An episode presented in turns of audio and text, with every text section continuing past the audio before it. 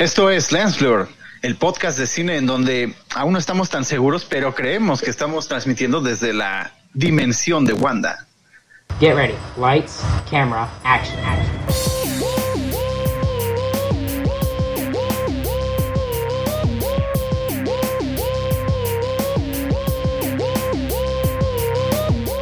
Esto es Lens Blur.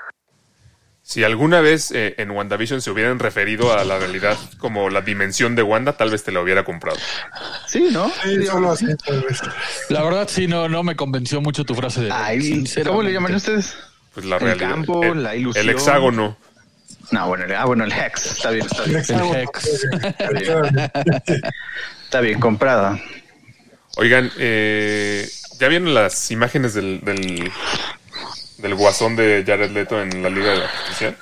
A ver, ahí va. No, yo, yo vi las de las de Silent Hill. Yo vi las del el, ¿cómo se llama? El, el Marilyn Manson de Derbez.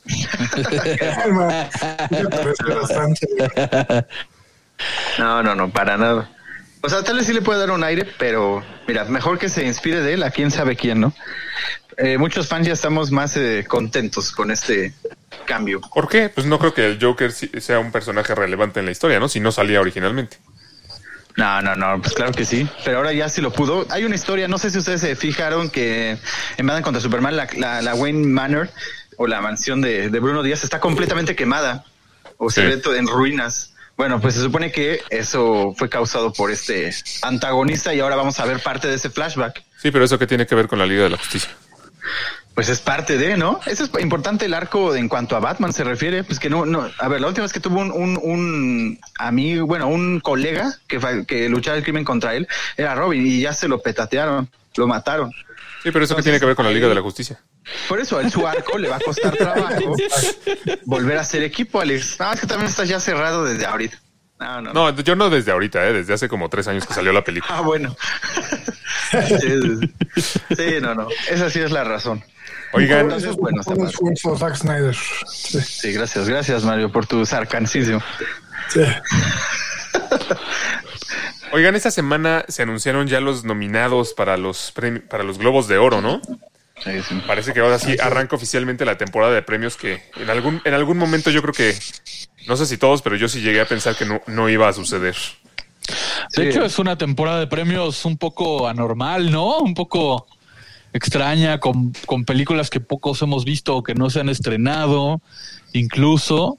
Entonces, sí, la, la siento como una temporada de premios anormal. Aunque realmente, pues, los Oscars son lo más importante. Entonces, ahí vas, ahí se va a ver realmente. Es ¿Cómo está chistoso la porque, cosa? porque por estas fechas hace un año eh, creo que hablábamos mucho de, de si las producciones que salieron directamente al streaming debían formar parte o no.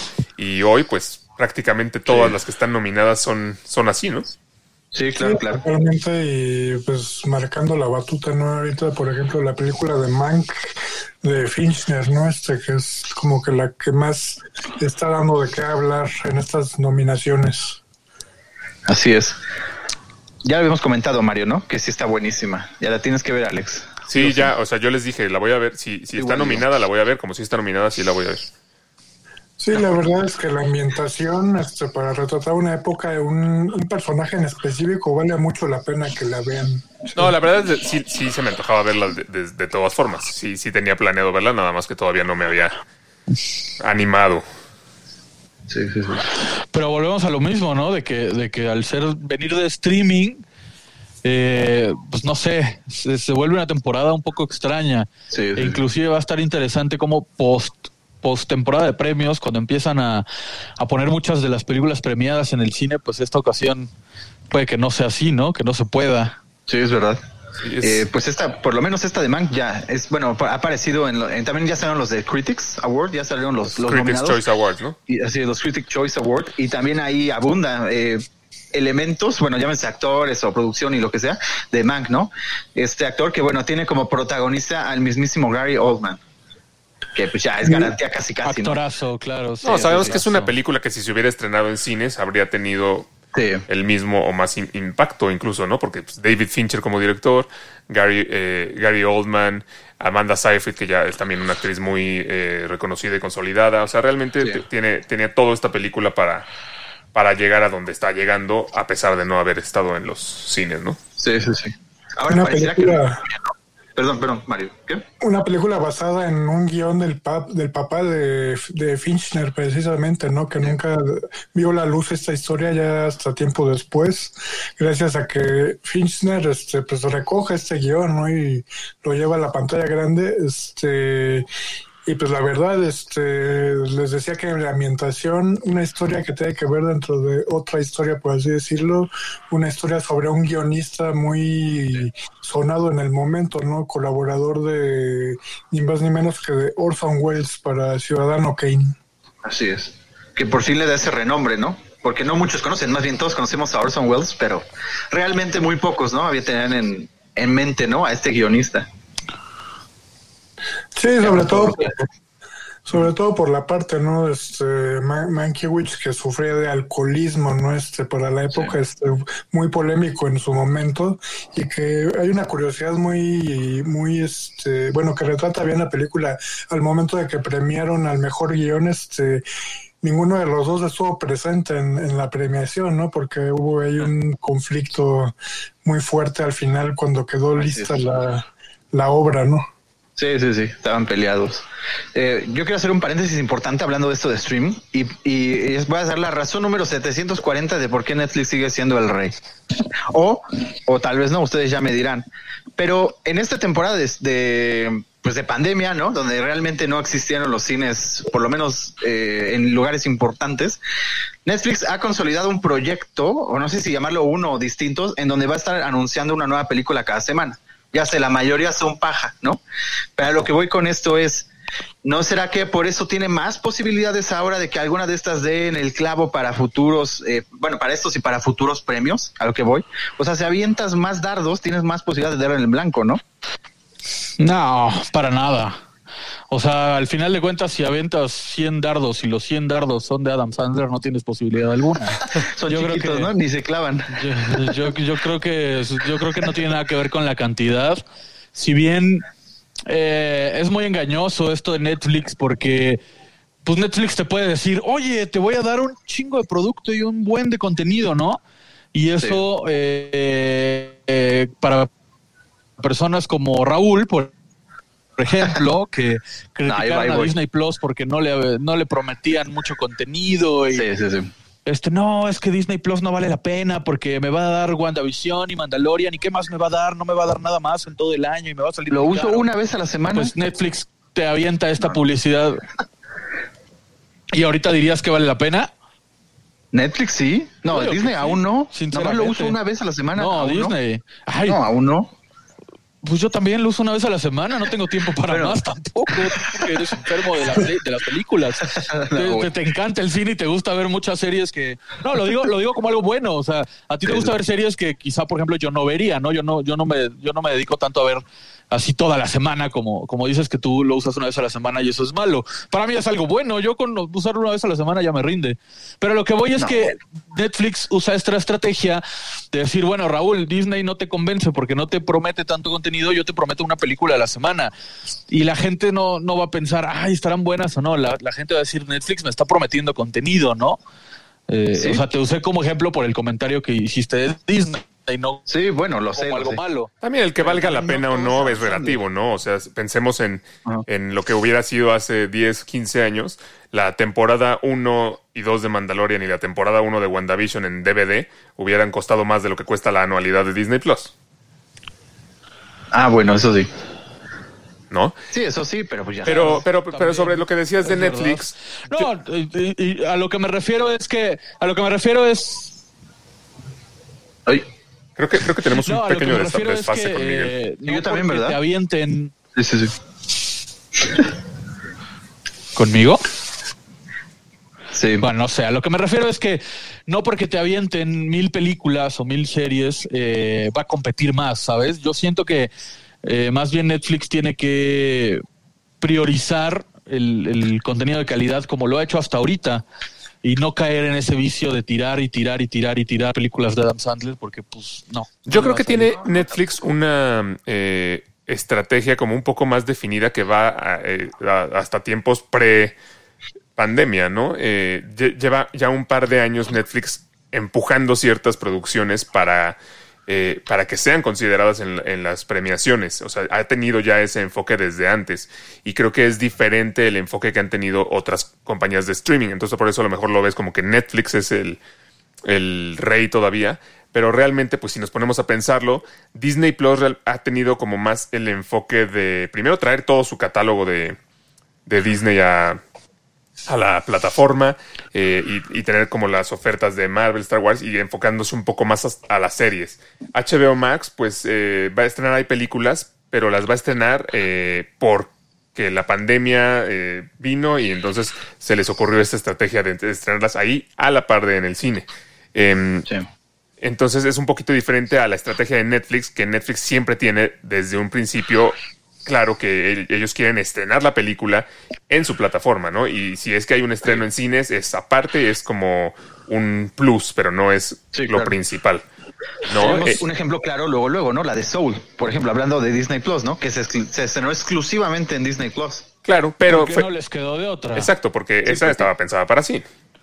Sí, sí. No, y a- a- Digo, rápidamente pensando un poquito en el caso de Netflix, o sea, siento yo que, o sea, eh, tarde o temprano va, va a perder ventaja en relación a Disney Plus, por ejemplo, pero sí, sí siento que actualmente sigue siendo como la plataforma que lleva como la delantera, por así decirlo, en el hecho de que sacan las, los, los largometrajes que, que pesan mucho, ¿no? Ahorita como para las premiaciones, por ejemplo, ¿no? Es, No, y tendría que llevar la delantera, ¿no? Pues si tiene, les lleva, por los años. les lleva los 10, 15 nada años más. de ventaja.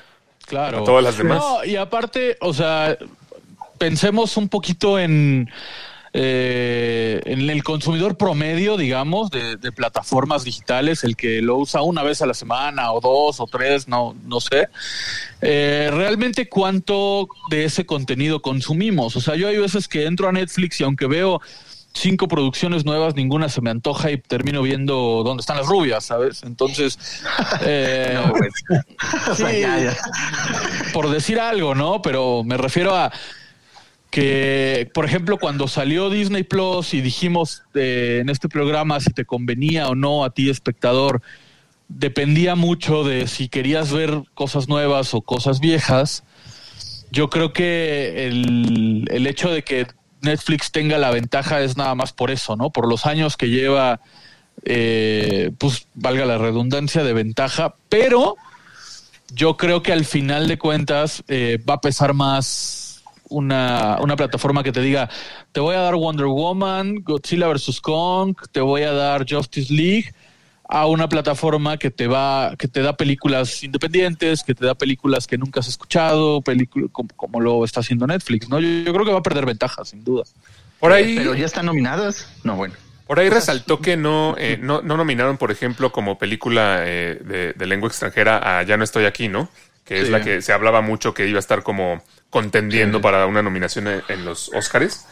Es que está súper raro, porque espera, espera, es que eh, esto lo quiero decir en, en la plataforma, bueno, en la categoría de lengua extranjera, hay una de Estados Unidos que se llama Minari. O sea, no sé si les hace, no les hace raro, porque hasta un amigo luego me dijo, oye, pero si esto es lengua extranjera, ¿qué hace una ahí de producción de Estados Unidos, no? Pero, pero tú lo has dicho, lo acabas de decir, lengua extranjera. A lo mejor es una producción estadounidense, pero que está en Sí, otra una lengua. producción estadounidense. No, pues no. sí, o sea, res- eh, Por el nombre, por el nombre Minari me suena a japonés o algo, Algo así, ¿no? Sí, sí, la verdad no lo he visto, pues no. Sí, Sí, podría ser por a eso. lo, ¿eh? mejor, a lo mejor tuvo que ver eso, ¿no? Que haya sido la producción, este, digo, sí, gringa, pero, pero el- la lengua pues, de otro país, ¿no? Entonces, este, pero sí, hablando del caso de Ya no estoy aquí, pues es raro de alguna forma que no haya estado dentro de las nominaciones para los Globos de Oro, tomando en cuenta que ya fue considerada para, para el Oscar, ahí sí entra, ¿no? Como nominada para Mejor Sí. Película Extranjera. Bueno, Y- pero considerada, porque las nominaciones del Oscar todavía no han salido. Sí, eso. Ahorita, más ajá, bien, sí, sí. ajá. más bien, ajá, ninguna figura Ahora- pública ha dicho va a estar. Ya. También, Sí, sí. también en, en cuanto al comentario que acabas de hacer, Raúl, de pero están nominadas. eh, recordemos que no siempre la nominación responde al gusto de la gente, ¿sabes? recordemos películas como El pianista, como Argo, como Birdman, como El Hotel Budapest, que sí, estuvieron nominadas por alguna razón. El consumidor promedio aún hoy en día no comprendemos, se nos hacen malísimas. No, ese, ese es el consumidor tú. A mí Birdman se me hace muy buena. Güey, o sea, yo, yo, te puedo, yo puedo salir a la calle y preguntarle a 20 personas y las 20 personas van a decir que no entendieron nada del Hotel Budapest. O que Birdman les aburrió. Bueno, O que que el pianista da, da flojera, ¿sabes? O sea, porque recordemos que el consumidor promedio no va a ver arte. Va a divertirse, a relajarse, de chill, a pasar el rato. Y si no se sale riendo o divirtiéndose del cine, no le va a gustar la película. yo creo que no es tan promedio como dices. Yo creo que sí hay como público para todo. O sea, a lo mejor sí es más, más común que, que les guste cierto tipo de películas, pero no creo que sea tan generalizado.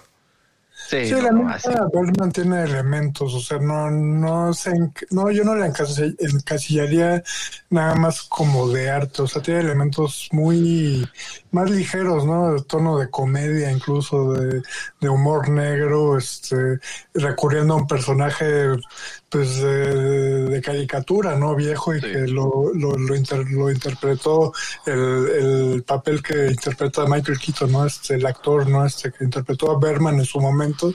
Eh, yo no la encasillaría, encasillaría tanto como de arte re- realmente.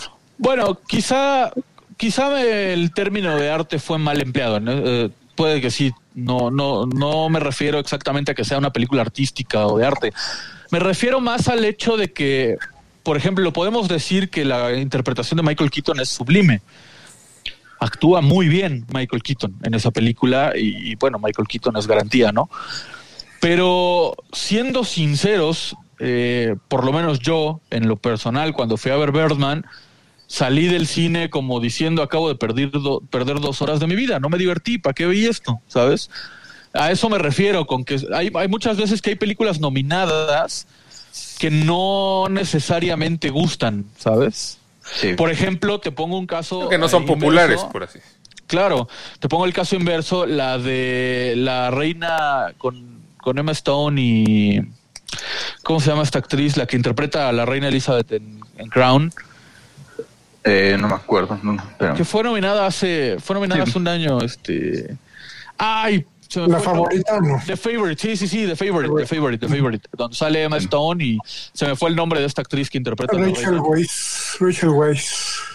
No, no era, eh, Olivia Colman, ¿no era? Olivia Colman. Era Olivia Colman, sí, perdón, Olivia Colman. Sí. Bueno, esta película eh, a mí me encantó, se me hizo sublime, tenía un, un diseño de vestuario y una ambientación y un guion muy bonito, muy, muy padre, me encantó, pero casi nadie la vio porque a nadie se le antojó. Bueno, a- a- de las personas con las que yo platiqué, Sí. muchos me decían se ve aburrida, no se me antoja, este, bla, bla, bla, ¿no?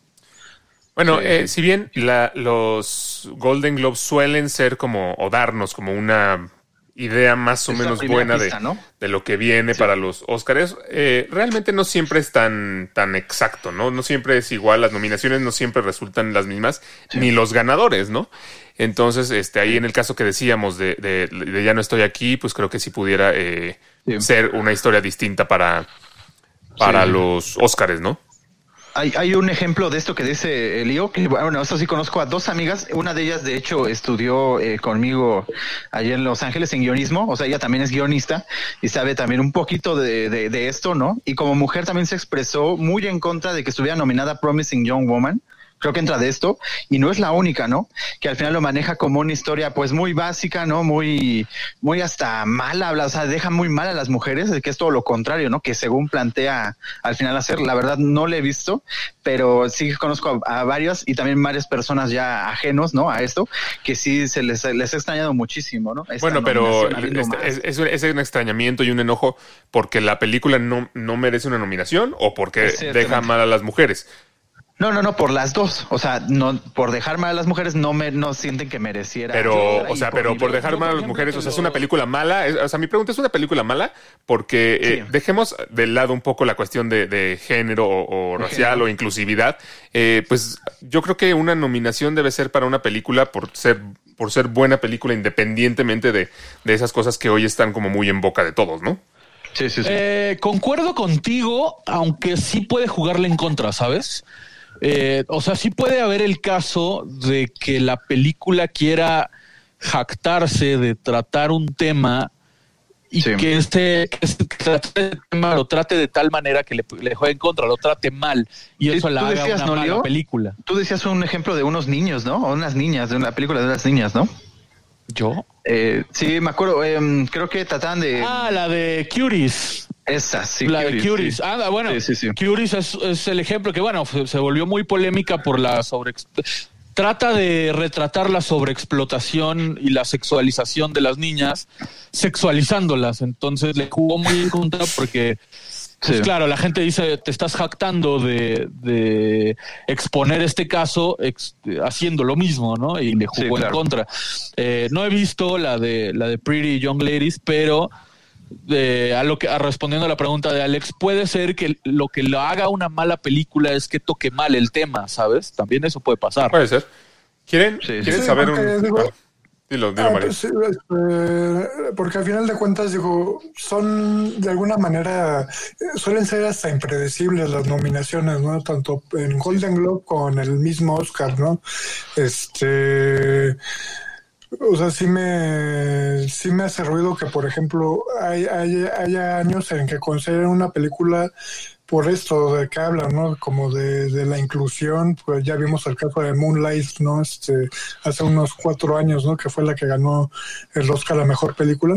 Sí. Y de ahí para el próximo año saltan a otra cosa totalmente diferente. Sí, no es como lo que esté, lo que esté en tendencia, película. ¿no?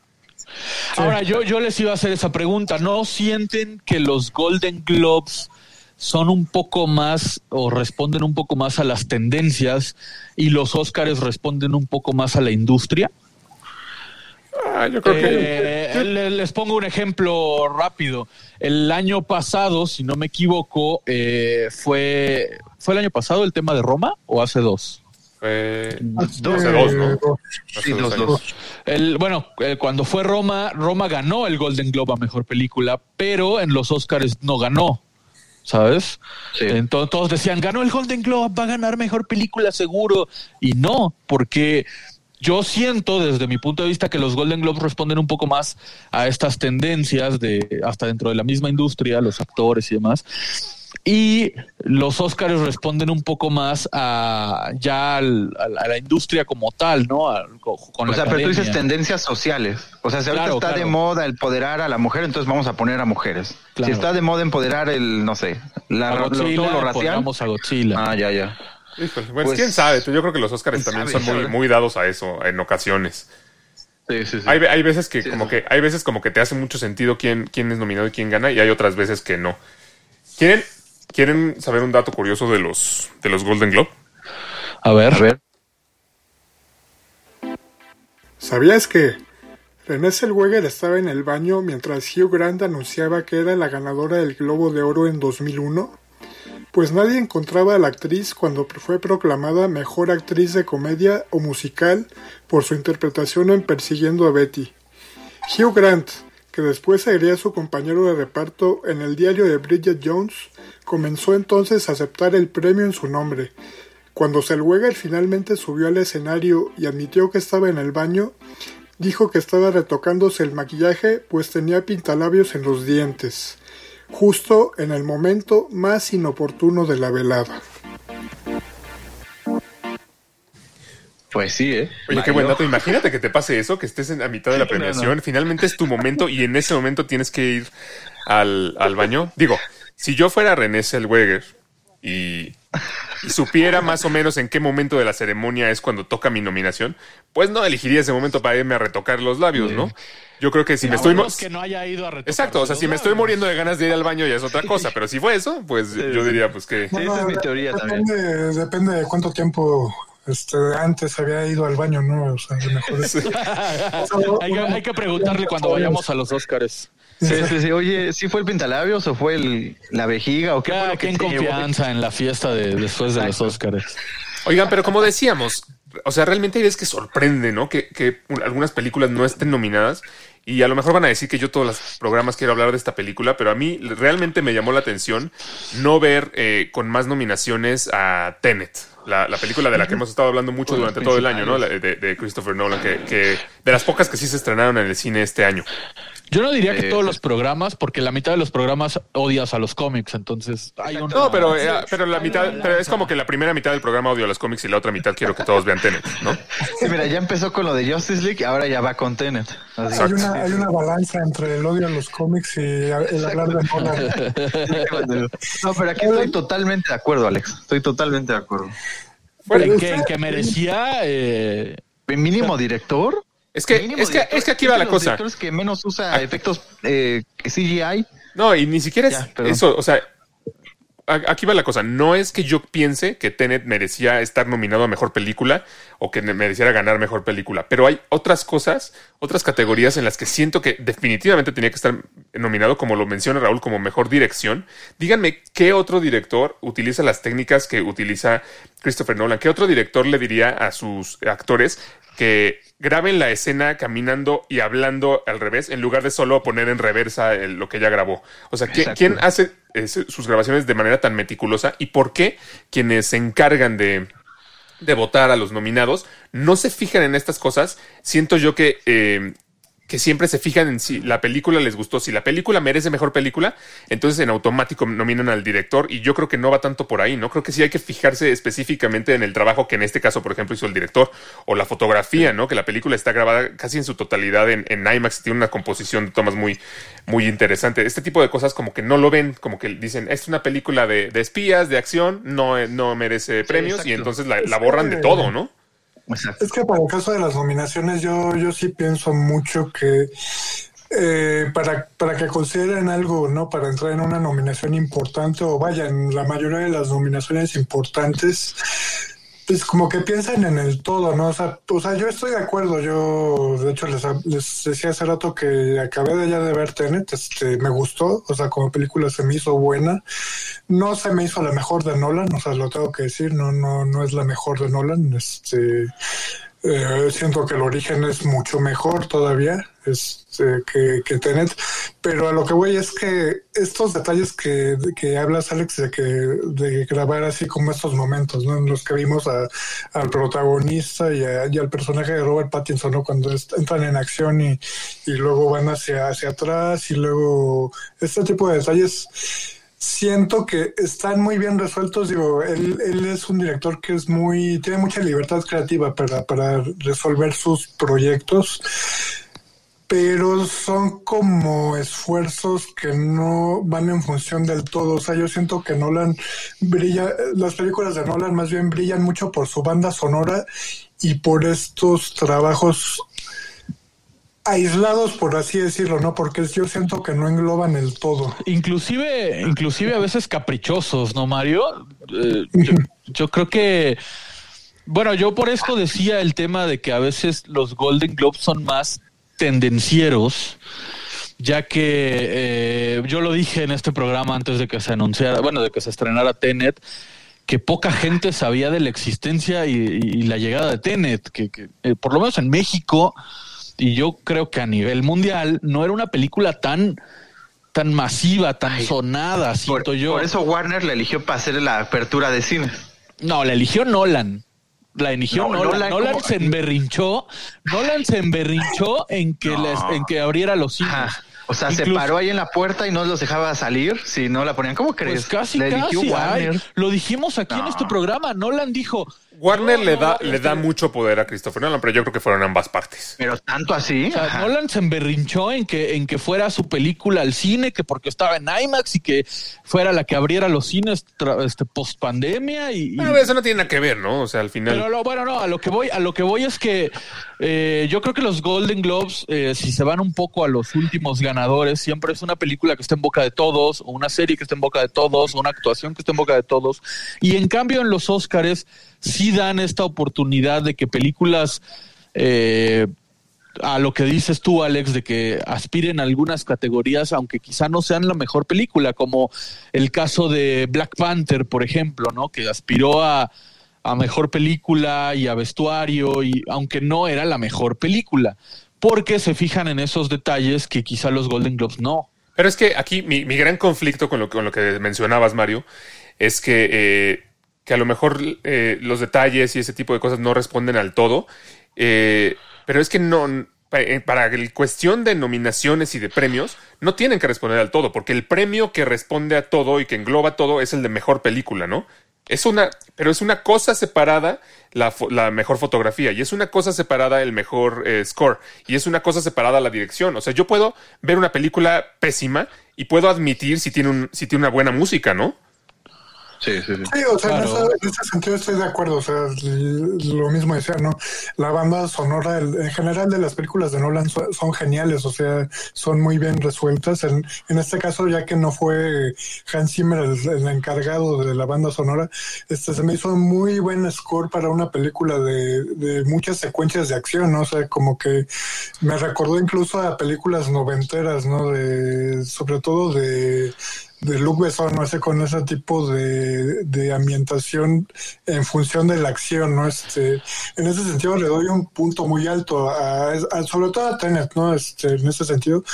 Pero, pero sí, y, tiene razón, o sea, la, eh, la categoría de mejor película sería la que tendría que englobar el todo, pero siento que o sea, vaya, para no irme tan lejos, siento que Dunkirk, o sea, siendo una, una, a lo mejor una película menor para los estándares de Nolan, este, para, para, so- sobre todo para la fanbase de Nolan, siento que reúne más cosas eh, cinematográficas que me, que me dieron más, pues, más vida. Bueno, eh, pero vaya, en su momento Dunkirk estuvo nominado a mejor película.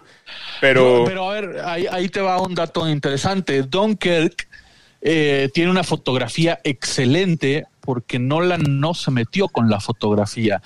Y yo les pregunto, a veces Nolan le, es tan, tan piqui, tan, tan metido con todo su proyecto y su idea, que se encarga de muchas áreas. No, no estoy seguro el dato exacto de si en Tenet, obviamente no, no digo que Nolan diga, a ver, con permiso, yo también voy a hacer mi fotografía, pero se mete mucho más en Tenet que en Dunkirk, que delega la fotografía totalmente porque es un género diferente.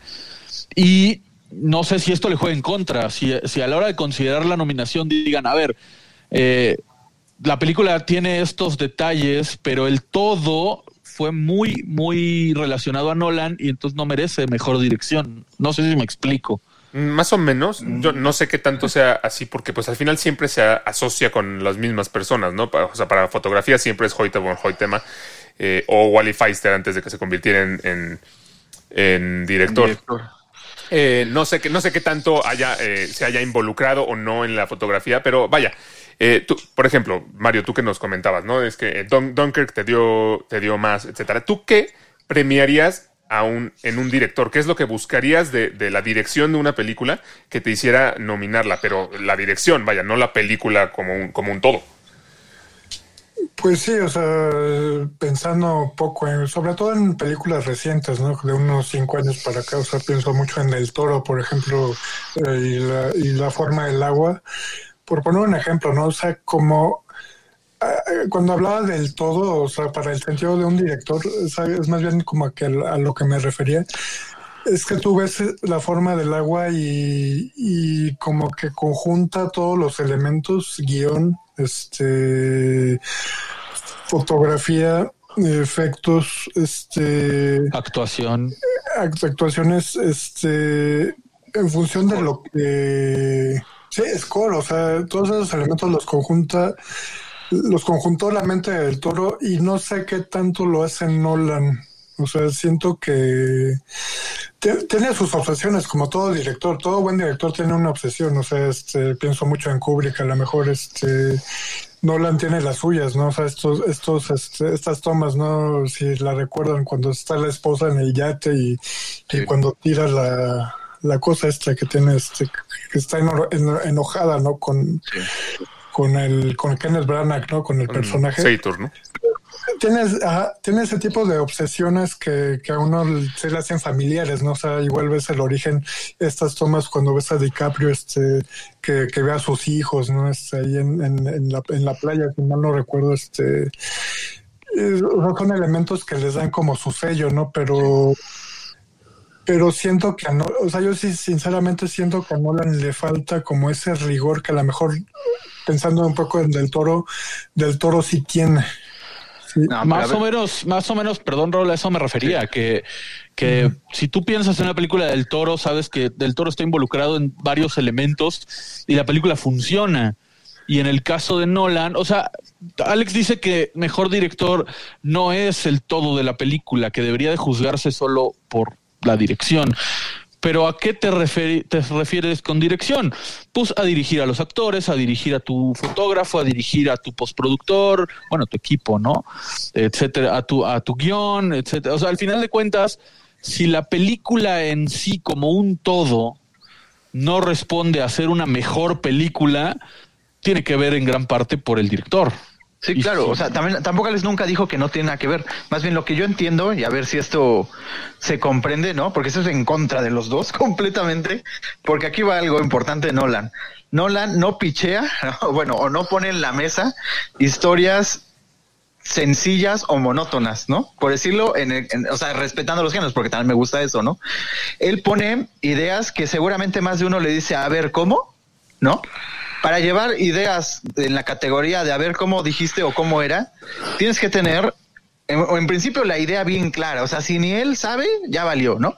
Entonces, él tiene que tener esa idea súper clara. Ahora es de ahí, ponte a dirigir. Y es una idea muy compleja en esta película en particular, ¿no? Exacto, exacto. En este caso, y sí, hablando de esto y tanto ya el estilo Lona, ¿no? De decir que es muchísimo más eh, in- introspectivo, científico, lo que tú me digas, ¿no?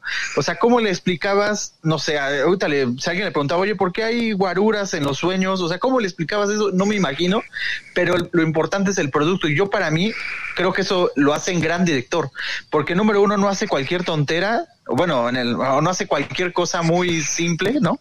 Y número dos, le entiende porque el producto ha llegado bien. No nos has- nunca, Nolan por ahorita no tiene bomba, una bomba que no sea por cuestiones obvias como la pandemia, ¿no? Que fue Tenet. Pero hasta ahorita en las ideas que él tiene que son complejas, por así decirlo, no ha tenido nada que, no, ¿saben qué? Fue fatal y la producción se acabó y se canceló. O sea, él nunca ha tenido ese problema. No, y ya lo, ya lo habías dicho eh, tú hace rato, ¿no? Eh, no, Sin quitar mérito a ningún director, para cualquiera hubiera sido muy fácil, por ejemplo, eh, hacer la explosión de un avión en, en computadora. CGI. ¿No? Eh, ¿qué, director hoy en día tiene la, la visión de ir a comprar un avión 747 y, y explotarlo en serio para una toma, ¿no? Eh, sí, sí. Y, y de. ¿Cómo se llama? Y de dirigir a sus actores de tal modo que estos, eh, pues no. Lo han dicho en entrevistas, ¿no? Nunca se sienten cómodos siendo dirigidos por, por Nolan, pero sacan lo, lo, lo que nunca creyeron poder, ¿no? Y lo menciona Kenneth Exacto. Branagh en una entrevista. Eh, yo hablé- tuve que hablar en acento ruso y al revés, o sea, estar hablando al revés mientras actuaba y mientras me movía eh, al revés, porque Christopher Nolan no quería simplemente poner en reversa la- el, Sí, ¿no? el filme, ¿no? Pero eso responde a mejor actor en todo caso. Ah, no, eso es, una, eso es un gran mérito para el actor, pero también responde a la exigencia y, al- y a la visión que tiene el director. Entonces yo en, en una categoría de mejor director, yo premiaría la innovación, premiaría la forma diferente de hacer las cosas, premiaría la, la visión y premiaría que al final tal vez no es la mejor película del año, pero a mí sí me parece un, un producto que quedó bastante bien... eh, ¿cómo decirlo? Cuajado. Si es complejo, si es difícil de entenderle, si hay que verla por lo menos un par un- o, do- o tres veces para realmente Sí. terminar de entender todo, porque es una película que se mueve muy, eh, muy, muy rápido y que, y que la historia es bastante compleja. Pero al final creo que es un buen producto. eh, y entonces yo no veo por qué. eh, descartar al director completamente, porque no estamos diciendo que no ganó mejor director, estamos diciendo que ni siquiera fue considerado, ¿no? bueno, exacto, esto sí, o sea, ni imagínate. siquiera fue nominado. Imagínate, Mario, tú que eres cubrista, Kubrick también era ah, Cubrista. exigente, Sí, sí, o porque sea, ahora no te extraña. No, no, o sea, o sea, yo estoy de acuerdo con este tipo de directores que tienen su, su libertad creativa. Digo, a mí me gusta mucho Lynch, sé que nunca lo van a nominar así. Si acaso, lo, si mal no recuerdo, sí lo nominaron como mejor director para, por Mulholland Drive, pero nada más. Y Kubrick, el único Oscar que ganó fue por mejores efectos por 2001. Sí, sí, sí. Este, o sea, son directores que, que los que, lo- que me gustan, o sea, que aparece Nolan, no soy tan fan, pero sin embargo le doy mérito, o sea, sí se lo doy por ser diferente, ¿no? Por salirse de como de ese, de esa tónica común, ¿no? Que encuentras en varios directores, pero es que también a la hora de hablar de nominaciones te metes a varios temas, ¿no? O sea, ¿qué elementos reúnen así, o sea, se le- suelen reunir las películas que son nominadas, ¿no? O sea, entran varias cosas, o sea, como eh, ciertos caprichos de la misma academia, ¿no? Este, Pareciera. Exacto. en función de, de un patriotismo, ¿no? O sea, yo me pongo a pensar mucho en el caso de de Rocky, eh, en el 76 que ganó a mejor película ganándole a Taxi Driver, ¿no? Una película mucho más más realista. Exacto, exacto. El Oscar que Mario nunca perdonará, ¿no? Sí, nunca, nunca.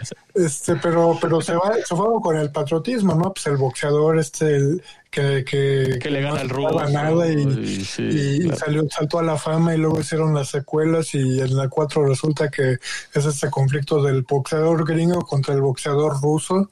Hay un sinfín de elementos atrás este, que responden a a intereses hasta políticos, ¿no? O sea, qué política, qué películas son políticamente correctas para ser consideradas. No, bueno. No, y, y también, eh, o sea, creo que hemos dicho muchas veces que inclusive hay, o sea, por ejemplo, Tenet en este caso, seguramente es mejor película de algunas que están nominadas, ¿no? El, ah, el año pasado, señoritas, creo que Raúl es el único que decía que merecía una nominación, nosotros decíamos que no. No, Raúl decía que, que él nunca vería Mujercitas, ¿no? O- sí. Mujercitas, perdón, Mujercitas. Sí, a mí sí me gustó Mujercitas, ¿eh? Pero no merecía una nominación, ¿o sí? O sea, X. X, lo acabas de decir. Es que Ahora, yo, les pregunto, ¿no responde también a la taquilla? Porque Sí. recordemos que Tenet le o sea, no, no solo no fue una película exitosa por la situación, la pandemia y demás, sino que hizo perder dinero a Warner. Warner Ah, sí, pero- perdió dinero Bueno, pero. Pero vaya, pues todos los otros estudios perdieron con todas sus películas. Aquí realmente no creo que responda tanto a la taquilla porque pues muchas de estas ni siquiera tuvieron taquilla.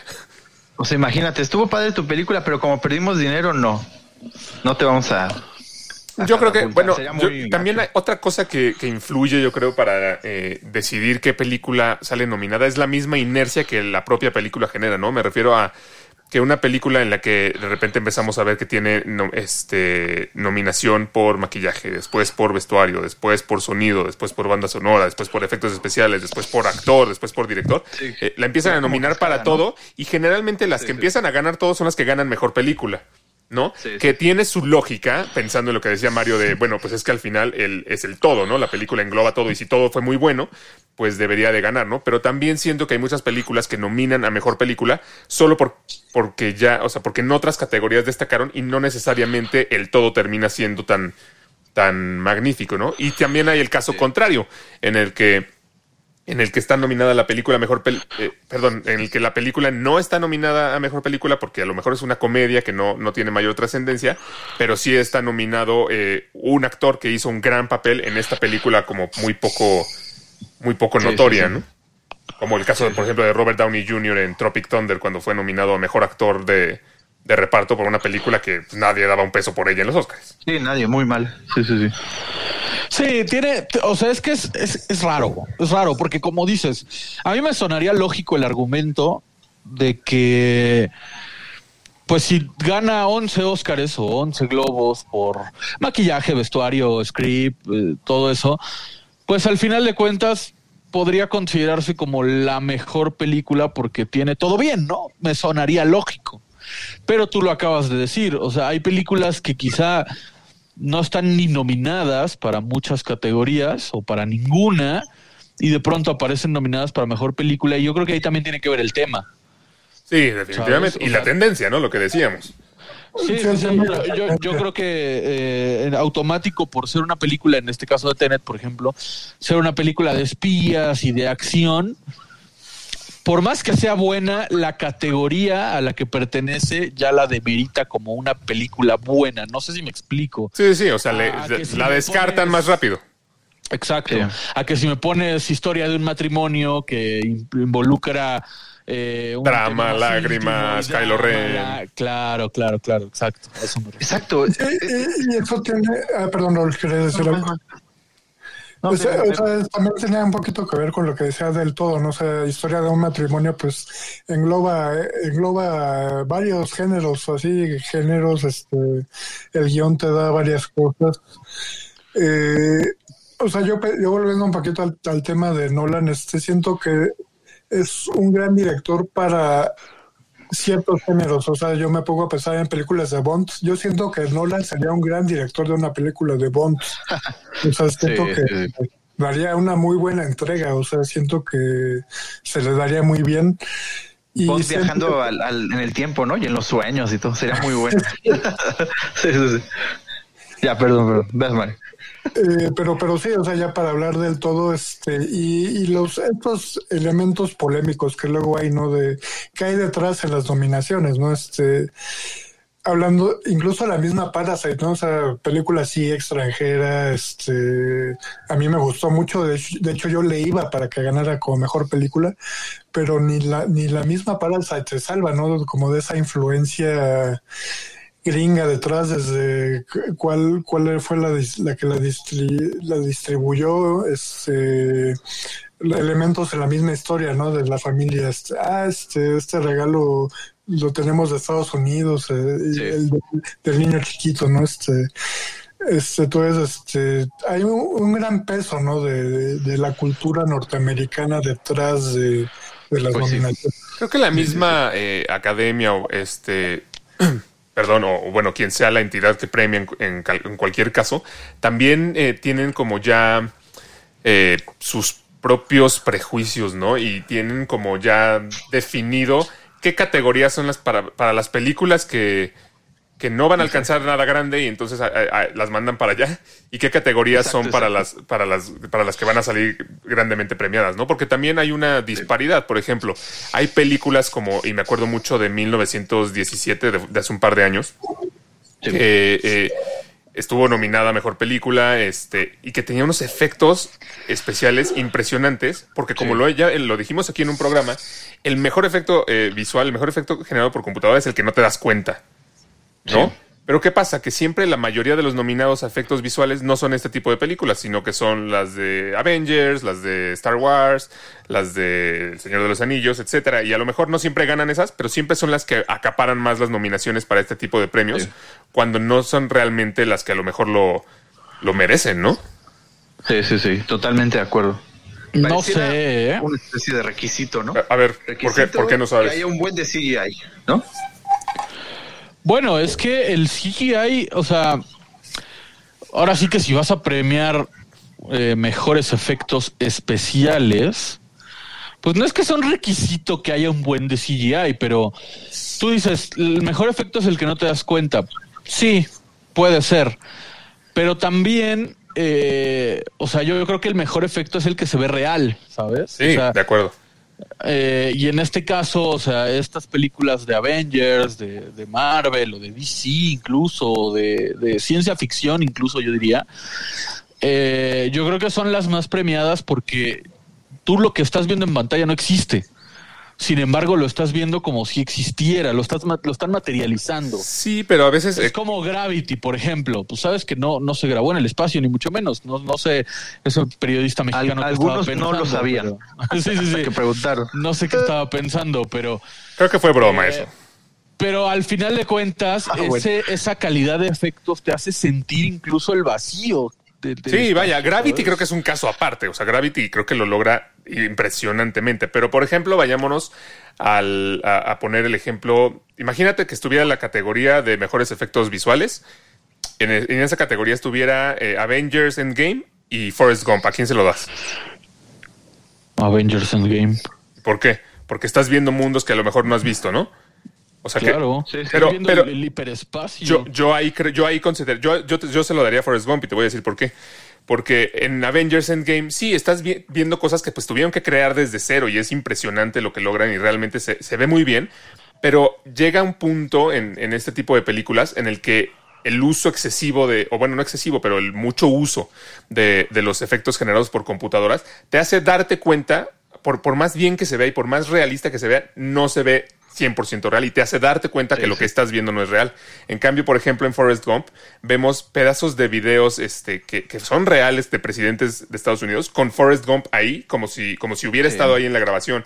O, o vemos a una persona que no tiene pierna en la película, pero que realmente sí la tiene y se ve como si no la tuviera. Exacto. O sea, ese, Exacto. ese efecto, ese nivel de realismo que te hace ni siquiera percibir que hay un efecto, es lo que se debería premiar en el caso de efectos eh, visuales, ¿no?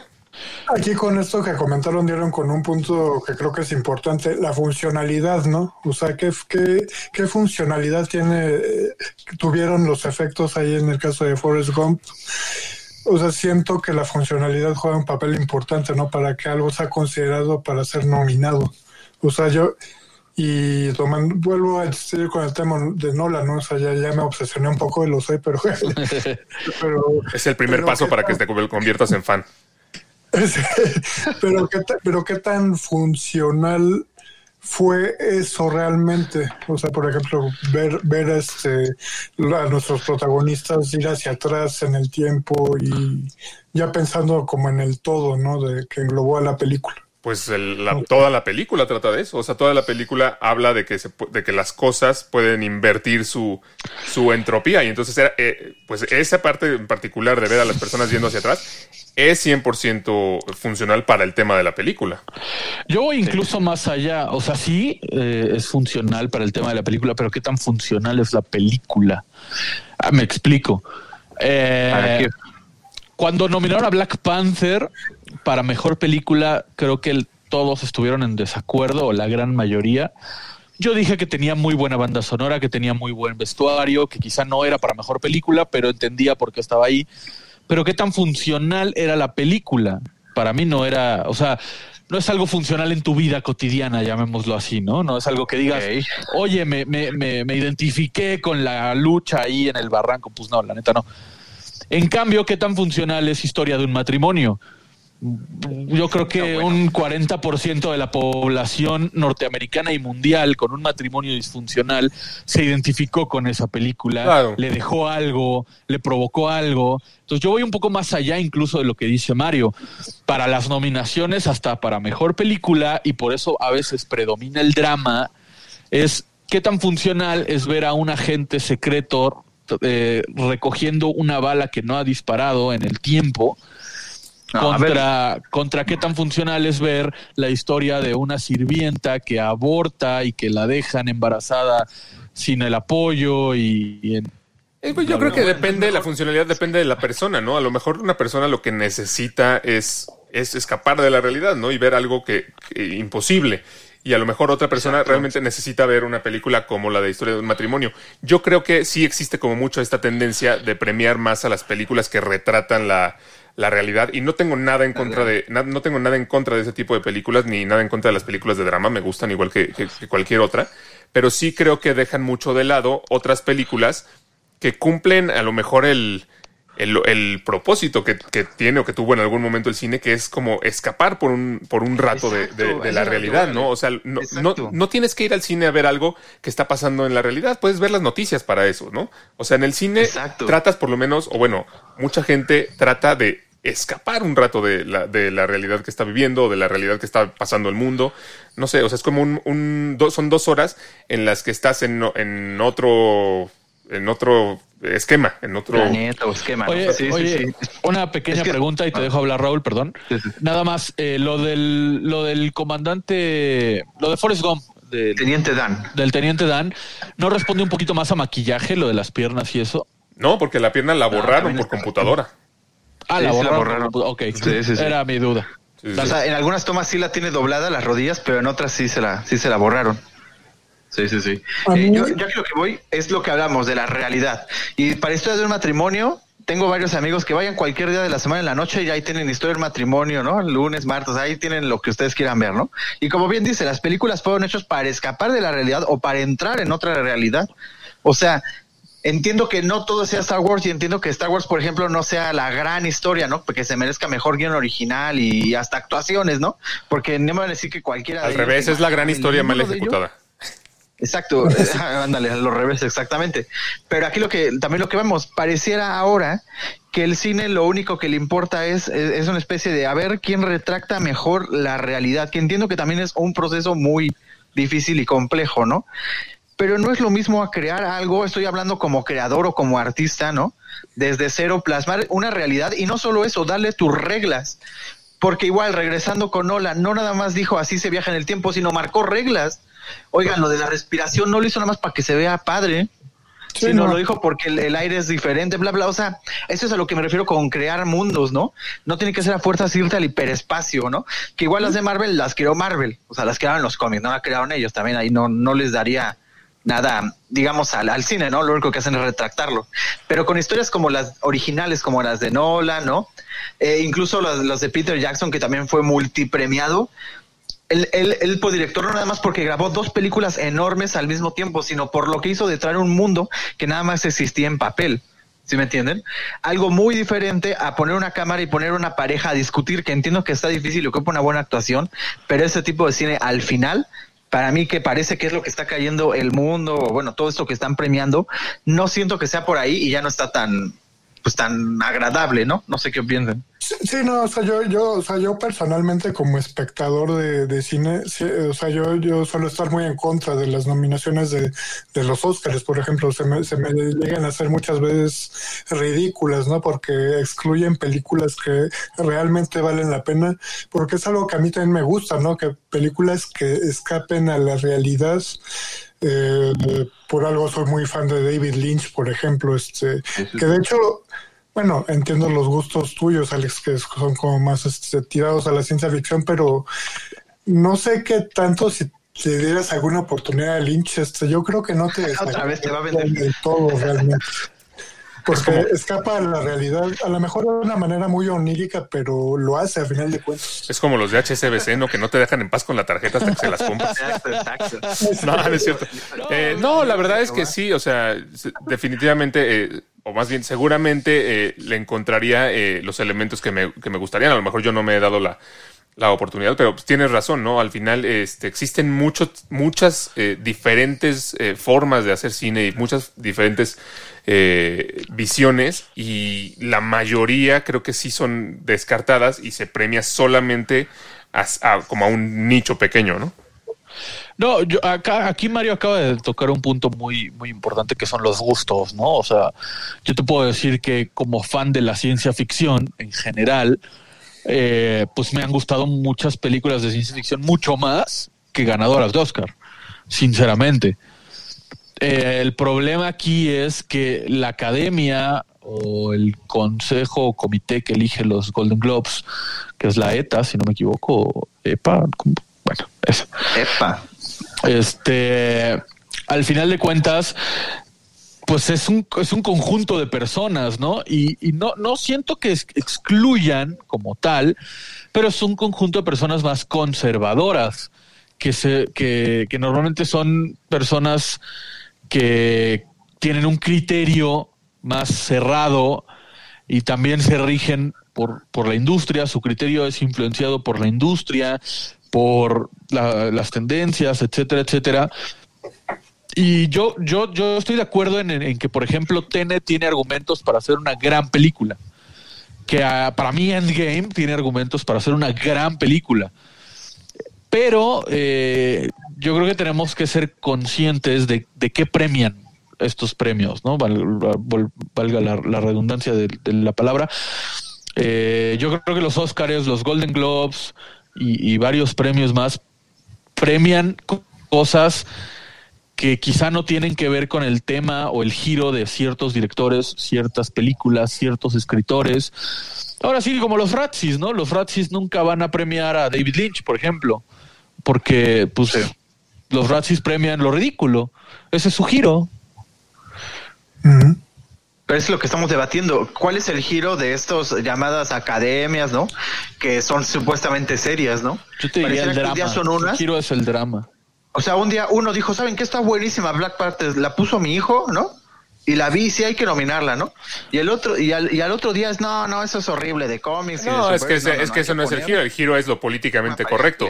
Black Panther, la, eh, la eh, película en la que salen puras personas de color, ah, esa hay que nominarla porque tenemos que Pues ser imagínate. inclusivos.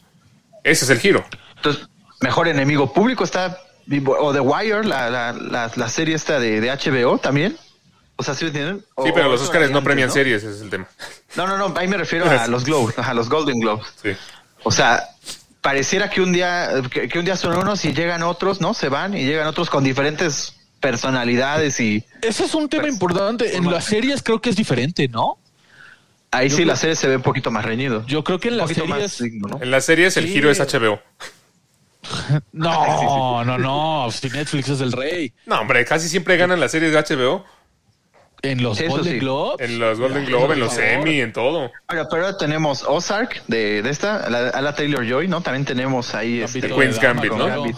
Sí, bueno, eh, Better Call Saul está nominado, no me acuerdo si para los Golden Globe o para los, eh, los, los Critics' Choice, ¿no? Creo que para los Critics, ese sí está. Y también The Crown, que es producción de, de Netflix, la compró, ¿no? Claro. Y pues ya está ahí Mandalorian, digo, hablando de ahora de ciencia ficción, ¿no? Ah, está nominada Mandalorian, o sea, y hasta yo me sorprendí y dije, wow, qué, qué bueno, ¿no? Sí, bueno, es que Sí, es muy sí, diferente, Yo creo, ¿no? que, yo creo que las series es muy diferente, ¿no? Como que Sí. son más abiertos. Sí, sí, sí. Y más concisos, eso es lo que voy, o sea, de que si no nada más dijeron que está de moda, ah, pues ponte eso. No, o sea, sí parece que sí las vieron todas las temporadas y dijeron, oye, esto está bien, o sea, a eso me refiero con conciso.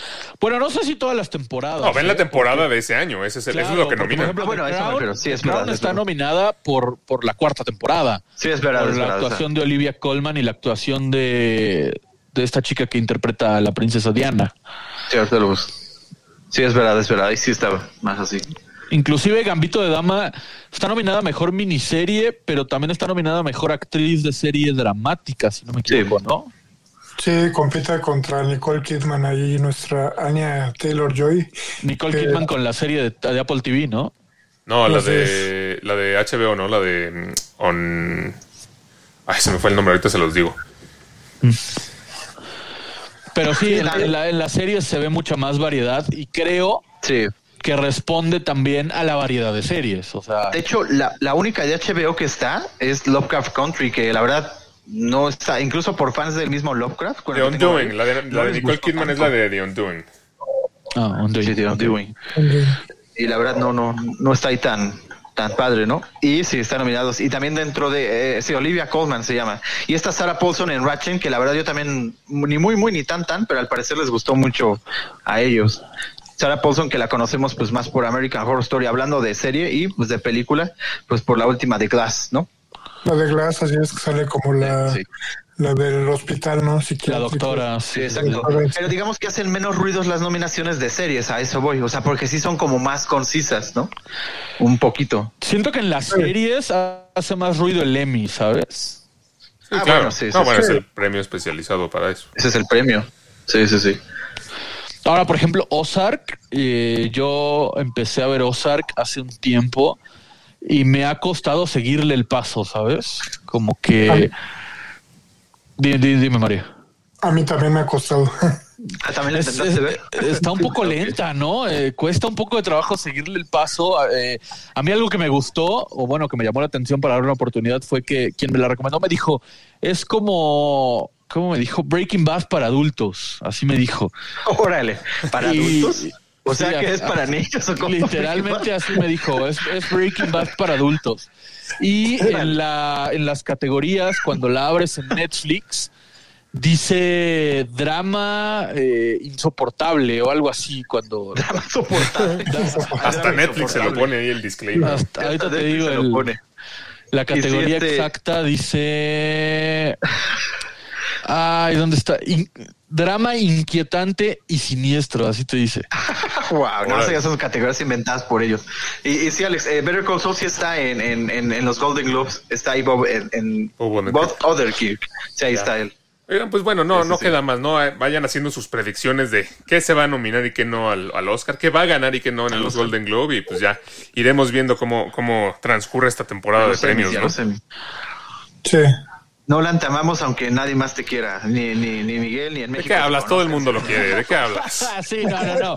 Yo soy un gran fan de Nolan. Yo soy un gran fan de Nolan. Mi película favorita es Interstellar, lo he dicho muchas veces. Yo creo que me faltó decir que aquí le juega en contra ser Nolan, ¿sabes? O sea, Ajá. siento que ya por el, hecho- el simple hecho de ser Nolan lo descartan. Como hemos también dicho de Scorsese en su momento, ¿no? Y como le pasó a Leonardo DiCaprio y así, ¿no? Hasta que, hasta que ganaron. Sí. La que Pues sí, pero por ejemplo, Nolan no iba a ganar con Tenet. O sea, si, si en algún momento Nolan va a romper esa racha, no iba a ser con Tenet. No, iba a ser, iba a ser con algo Dunkerque y no ganó. Iba a ser con Inception y no ganó. Iba a ser, bueno, yo hubiera dicho que con Batman y ni siquiera la nominaron.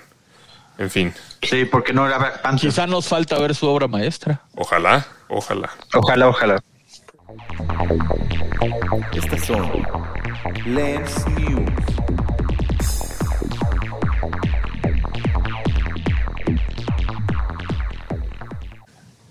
Y fue una, semana con, con varias noticias, ¿no? El lamentable eh, fallecimiento de Christopher Plummer, una- un gran actor, eh, que, que, bueno, ya tenía eh, sus 91 años de edad, pero seguramente lo, lo, lo extrañaremos. Eh, también murió Ricardo Silva, el, el actor de doblaje, ¿no? Eh, que, que hizo la canción Sí. de Dragon Ball Z, ¿no? Súper famoso por la... Qué, qué bueno que Exacto, es que aquí va uno interesante, o sea, tú te llega el material en japonés y él o tú lo traduces literal y lo empiezas a hacer, o sea, la verdad es todo una, un, una, una, un arte, o sea, lo que él hizo, porque además de mantener el ritmo y mantener la tónica, poner una canción entrañable pues para la infancia de muchos y no nada más hizo Dragon Ball, hizo, hizo bastantes, la verdad, Oh, mis sí, sí, respetos. sí. eh. Va- Vaya, yo, yo que nunca fui fan de Dragon Ball, este, se me hacía muy emotiva esta, esta intro, esta canción Sí. introductoria, la verdad sí, sí llegaba. La voy a bajar, estará en Christopher- iTunes. Seguro. Sí, tiene que estar seguro. Plummer- Y Christopher Plummer muy recordado por la, la vieja versión de Mary Poppins, ¿no? Este, entre varias películas que hizo. Es verdad, es verdad. Sí, y más recientemente a mí, a mí siempre me viene a la cabeza el, el, el que reemplazó a, ¿cómo se llama? A Kevin Spacey, ¿no? En todo el dinero del mundo. Es. verdad. Es verdad, es verdad. Oigan, Quentin Tarantino habló esta la semana pasada, ¿no? Sobre la película de, Sí. de Joker, como que se tardó en hablar al respecto. no sé, pero eh, eh, mencionó que, que la película, en, como un todo, como decíamos hace ratito, pues le parece buena a secas, pero ha- habló mucho de, de- del- de lo que representa la escena en la que matan al personaje de Robert De Niro, ¿no? De cómo, eh, de cómo el director te, te logra poner en un en un punto en el que tú eres el psicópata que quiere que, ma- que quiere que maten a, a- a un presentador de, televisión que realmente si te pones a pensarlo pues no, no se lo merece, ¿no? O sea, te hace que tú te Sí, conviertas sí, sí. En, en el Joker en ese, en ese sentido, es lo que dice Quentin Tarantino. Sí, sí, sí, la, la metaescritura, ¿no? Meta que significa pues que estás dentro del personaje y justamente él lo, él, él lo maneja de esa manera, ¿no? Que para él es sublime y que, y que justamente por eso se mereció todos los premios y toda la ovación posible, ¿no? De alguna forma. Y pues además es el cine de Quentin, ¿no? Si yo me imagino viendo alguna película, pues me imagino, me lo imagino viendo esta, esta clase de, de producciones, ¿no? Sí. Para Sí, inspirarse. totalmente. Ujú. Sí, sí, sí. Oigan, hubo varios eh, avances en el Super Bowl. ¿Ustedes ya vieron el tráiler de Venom 2? Yo no, yo no lo he visto. No existe, no salió aún. No salió Ahí con nos- razón, lo he estado buscando y no, no- nada más no lo encuentro. Sí, no, no. Fí- Fíjate Eh, que eh, yo. Ajá, dilo, Leo. Ah, no, yo iba Es a decir que. Ah, perdón, perdón. Raúl. Este, no, iba a decir que dice, dice Alex que hubo varios avances. Para mí fue decepcionante, no salió mucho material, ¿eh? Vimos Sí, por no, ahí por- el, por el adelanto de, de Falcon and the Winter, and the Winter Soldier, ¿no? Que ya se estrena en marzo. Es que nada más había habido un sneak peek chiquito. E- Este es el. Sí, ahora sí vimos como un avance en pues. forma, ¿no? Sí, exacto. Eh, y, uno, fue lo único de Marvel. de- y unos segundos de Godzilla contra King Kong, en donde ya ven que nos habíamos quedado en el tráiler primero, ¿no? Que se ve que le va a pegar este King Kong. Pues ahora en este segundo tráiler, Godzilla le regresa con un colazo y lo tumba de un solo golpe. Pues como sabemos que va, como sabemos que debería claro. suceder, ¿no? O sea que ya en el tráiler nos mostraron la muerte de King Kong, chale. No, no, no. Sí, ya fue la muerte. Uno, uno, De un colazo le gana. uno que a mí me llamó mucho la atención fue el de, el de Old, ¿no? Esta próxima película que nos traerá Night Shyamalan, ¿no? Después del fracaso Sí. tote de Glass, ¿no? Este, la verdad me da mucha curiosidad, ¿no? O sea, la premisa suena interesante, ¿no? Este, Sí. Sale Ah. nuestro Gael García Bernal ahí. ¿Cuál es la premisa? Pero no. Pues, Pues una sí, isla, como- una, ajá, una, ¿qué? Este, una playa que pasan cosas extrañas. Por eso yo dije, es los dos. ¿No? Híjole, es que con, es que con M. Night Shyamalan es, es como decía Miguel el otro día, es un volado, ¿no? Como, como te puede salir una genialidad, bueno. te puede salir una porquería. A mí me llama la atención que Mario, después de la decepción que se llevó con Glass, siga esperando una película de M. Night Shyamalan. Shyamalan. Sí. Es que me dejó las expectativas muy altas después de ver eh, Split, ¿no? O sea, como que sí esperaba una próxima película de la misma calidad, ¿no? O sea, este Glass, pues me vino, me O vino sea, o para sea, abajo, borra- pero borraste a Glass del, que- de la historial como, como borraron a Terminator 3. Exacto. Exacto. Eh, eh, o sea, esa, eh, es más real The Visit o la visita que, que Glass para Mario. ya. La visita de los abuelos, la película Exacto, la que visita que hacen los abuelos es más real. Oigan, ¿se acuerdan que, que bueno, Mulan en, en el resto del mundo se estrenó por un tiempo como premium en Disney Plus, en el que la gente Sí. pagaba más eh, eh, para poderla ver 30 dólares. anticipadamente? Y aquí en México no sucedió porque Disney Plus llegó casi a la par del estreno de Mulan. Bueno, ahora sí, vamos a tener un, un Premier Access para la película de, de Raya y el último dragón, que es una película de animación de Disney Studios, no, no de Pixar. Eh, y el precio anticipado va a ser de 329 pesos. A mí me llamó la atención No. porque, híjole, yo digo, si no lo pagué para Mulan, menos lo voy a pagar para Raya y el último dragón, que no, no, no, no me da como referencia de absolutamente nada, ¿no? Más que el tráiler que hemos visto. A Más ver, que sea una animada, ¿no, verdad? A mí me llama la atención dos cosas. El tipo de cambio que maneja Disney, porque 30 dólares, 300 y tantos.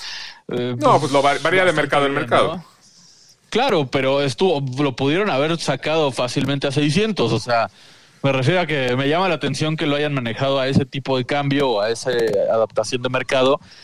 Y dos, que a mí sí se me antoja la película de Raya y el último dragón. No, No, sé yo también la quiero tiene- ver. Tiene algunos ¿para pagar toques, eso? tiene algunos toques de, de Corra, de la leyenda de Corra. El, el personaje se parece un poco. Eh, no sé, a mí sí se me antoja la película, pero no, no pagaría. Es que, No yo, o sea, yo también la quiero Porque ver, pero llegar ya estoy pagando Disney Plus y para, o sea, para verla dos semanas anticipada, porque ni siquiera es como tres meses, es como dos o tres semanas. No, no, pagaré pagaría. 329 pesos extras. Ahora, sí creo que aquí la estrategia de Disney sea un poco parecida a lo que hacen con sus, eh, o lo que hacían con sus DVDs y Blu-ray, que son más caros que cualquier otro, porque el, porque ahí no es que el quien lo compra toma la decisión de comprarlo, sino es que los niños lo quieren, entonces el papá se lo tiene que comprar. O sea, pero por lo menos que- ahí lo tienes físico, ¿no? No, no, no vaya, pero no- eso no importa. O sea, aquí el, el tema es que el niño manda y el niño quiere el DVD de, de Mulan y no, entonces el papá se lo tiene que comprar. En este caso yo creo que la, la estrategia responde más un poco a eso, aunque sí creo que la campaña promocional de Raya y el último dragón tendría que ser mucho más agresiva para que realmente esté como en la, La en el radar de todos los niños querer quererla ver eh, en el momento en el que esté disponible po- aunque cueste más cara, ¿no? Si yo fuera el papá, les pongo cómo entrenar a tu dragón y les digo que esa es. Y ya. No, eh, eh, aparte, o sea, yo te lo pongo así, ¿no? Yo, quien me conoce sabe que mi banda favorita son los Caligaris y soy muy fan. Y no pagué. Creí 160 conocerte de toda tu vida. Creí que era Bad Bunny, pero. No pagué, no, no pagué 160 pesos para verle un concierto en línea, menos voy a pagar 300 y tantos para ver una película que, que me- se me antoja, pero no es Sí. ni, ni fan, ¿no? Vaya. Sí, digo, a lo mejor no somos, no somos el, el público objetivo de esa película, pero aún así siento que la campaña de marketing que ha tenido ha sido muy poco notoria como para realmente generar ese hype, ¿no? Sí, Ahora, sí. te diría que si hacen lo mismo con, con Black Widow, sí me la plantearía posiblemente. Yo a lo mejor, ¿sabes por qué? Por los spoilers. Ajá, por eso mismo. Sí. No, O sea, no, por- no por no poderme esperar, porque ya nos esperamos eh, más de casi un año, pero, pero por los spoilers ahí sí diría, híjole, a lo mejor sí la tengo que ver antes para que no me la arruinen. Justo por eso lo decía. Además, parece ser que en Black Widow había algo que abría, o sea, que daba pie a WandaVision. Parece ser. Uy, entonces ya que cancelen Black Widow. Porque ya no va a seguir. Sí, sí, sí. No, bueno. Pero sí, sí, sí. Muy caro, muy caro. Recomendaciones.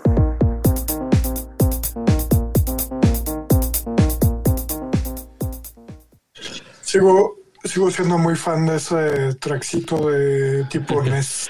de- Gracias. Sí, está bueno. Oiga, nada más, no, no podemos no decir lo, lo de WandaVision esta semana, ¿no? Híjole, qué, Sí, qué bárbaro. Sí, fue un bombazo. Sí, Sí, fue un sí. bombazo. Yo Creo que ya habíamos recomendado a WandaVision, pero la vuelvo a recomendar. Sí, yo creo que hasta Mario ya lo vio en Facebook. Mira, la verdad es que ya lo habíamos, ya lo habíamos mencionado, ¿no? Lo habíamos mencionado en- mencioné, yo en, el capítulo anterior, lo habías dicho, yo les había dicho, pues no es nada oficial, hay que esperar, pero pues sí se hizo realidad. Entonces le, le- ali- alimenté el ego de Raúl con eso. Este, pero sí, efectivamente, ¿no? Que vi- vimos ya a, a- a Quicksilver, pero el de los X-Men, no el del MCU en, en WandaVision. Y entonces Sí, sí sí, fue así como un shock bastante extraño, pero pues este, esta serie sigue generando este, em, ¿cómo se llama? Misterio de, de- de ya querer saber qué pasa y está padrísimo que le estén sacando una vez a la semana y que no hayan sacado toda la serie en un día. Está de la chingada Y- y- que lo estén sacando una vez a la Sí. semana. Sí, O sea, está yo quiero horrible. verlo no, no. ya. Sí, Me urge sí, eso no. verlo. Y ya ves, Alex, que el actor de doblaje no lo hizo nomás porque no tenía nada que hacer. O sea, sí fue un rumor no confirmado, pero real. O sea, existen Fue real, no existen los rumores reales. No vamos a volver a discutir esto en este programa, por favor. Aquí, Oye, Regina nos está recomendando Clouds en. Disney Plus. Sí, Klaus. En Disney Plus. Dice que, dice que Oye, lloras, lloras la mitad de la película, pero que está muy buena. pero porque Por- está buena. Ah, ok, ok. A juzgar por porque lo está recomendando Regina, me imagino que tú también ya la viste, Alex. No, estaba yo trabajando, ¿tú crees? La voy a tener que ver yo solo. No me esperaron. no te espero. Alex, Ok. está esperando que no lo espero. A ver, Muy ¿qué bien. tendría recomendación? Eh, bueno, yo tengo una de las nominadas que la vi en la, semana pasada. Nomadland, la verdad, eh, no sabía qué esperar, ¿no? Fue de esas que vi sin, sin, sin saber nada de qué trataba ni nada. Y sí está, entiendo por qué está Francis Man- McDormand está nominada. Digo, no sé, ustedes la ubican, pero. ella pues está es una nominada siempre por todo lo que hace. actriz, ¿no? Exactamente, ella en, donde no sale, ¿no? Y en donde no se, donde no se, al final presenta, ¿no? Empezando por, por Fargo, ¿no? Que es donde yo la, al final la conocí, la de Moonrise Kingdom. Pero, eh, pero en esa, en esa película, bueno, nos trata de una mujer que literalmente es una nómada, eh, de estos no, nómadas, pero de- del mundo actual, ¿no? Que no es porque no tengan una casa por no tener dinero, sino es por conveniencia propia o por convicción, ¿no? Y ella, pues, al final vamos conociendo su historia, ¿no? De lo que le pasó, si es trágica, y a otros nómadas como ella, y que se va haciendo, o se va cuajando esa historia muy bien. Empieza un poquito lenta, pero la verdad, un poquito antes de la mitad, se pone muy buena, muy dramática, de esas historias que sí son reales, pero te da al final, te, te conoces de mundo muy desconocido, ¿no? Para todos nosotros. Ya la Muy estoy anotando aquí en las que tengo que ver. Espérame. Sí, sí, sí, está No, muy recomendable. Está en la, eh, está, creo que la habían puesto a mitad de precio o algo así en la de, en la de Apple Store. Yo que aún tengo de los meses gratis, la, la pude ver ahí. Ah, ¿no está en Netflix? No, he visto que esté en Netflix o en otro lugar. No, Caray. Ay, ya no la voy a ver. Ah, No, no, pero está en la de, en la App Store. Muy bien, pues habrá que buscarla, sí suena muy bien.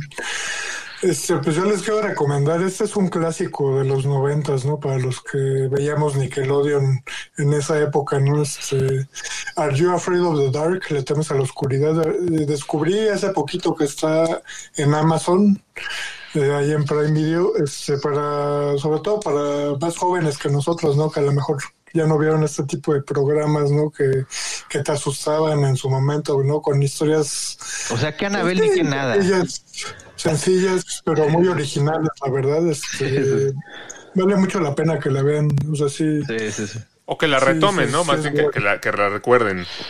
Que, que ahora sí la vean en, en el orden que, que es y no como Canal 5 que repetía el mismo capítulo toda la semana.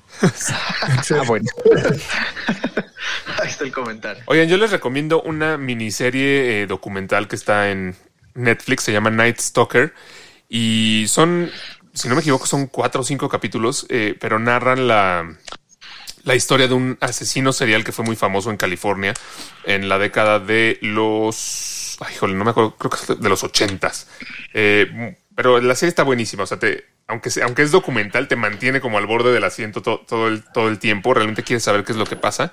Y la historia está súper interesante. Entonces, sí se las recomiendo mucho. Eh, a, a mí y a Regina nos, nos gustan mucho las series de, de asesinos seriales por alguna razón.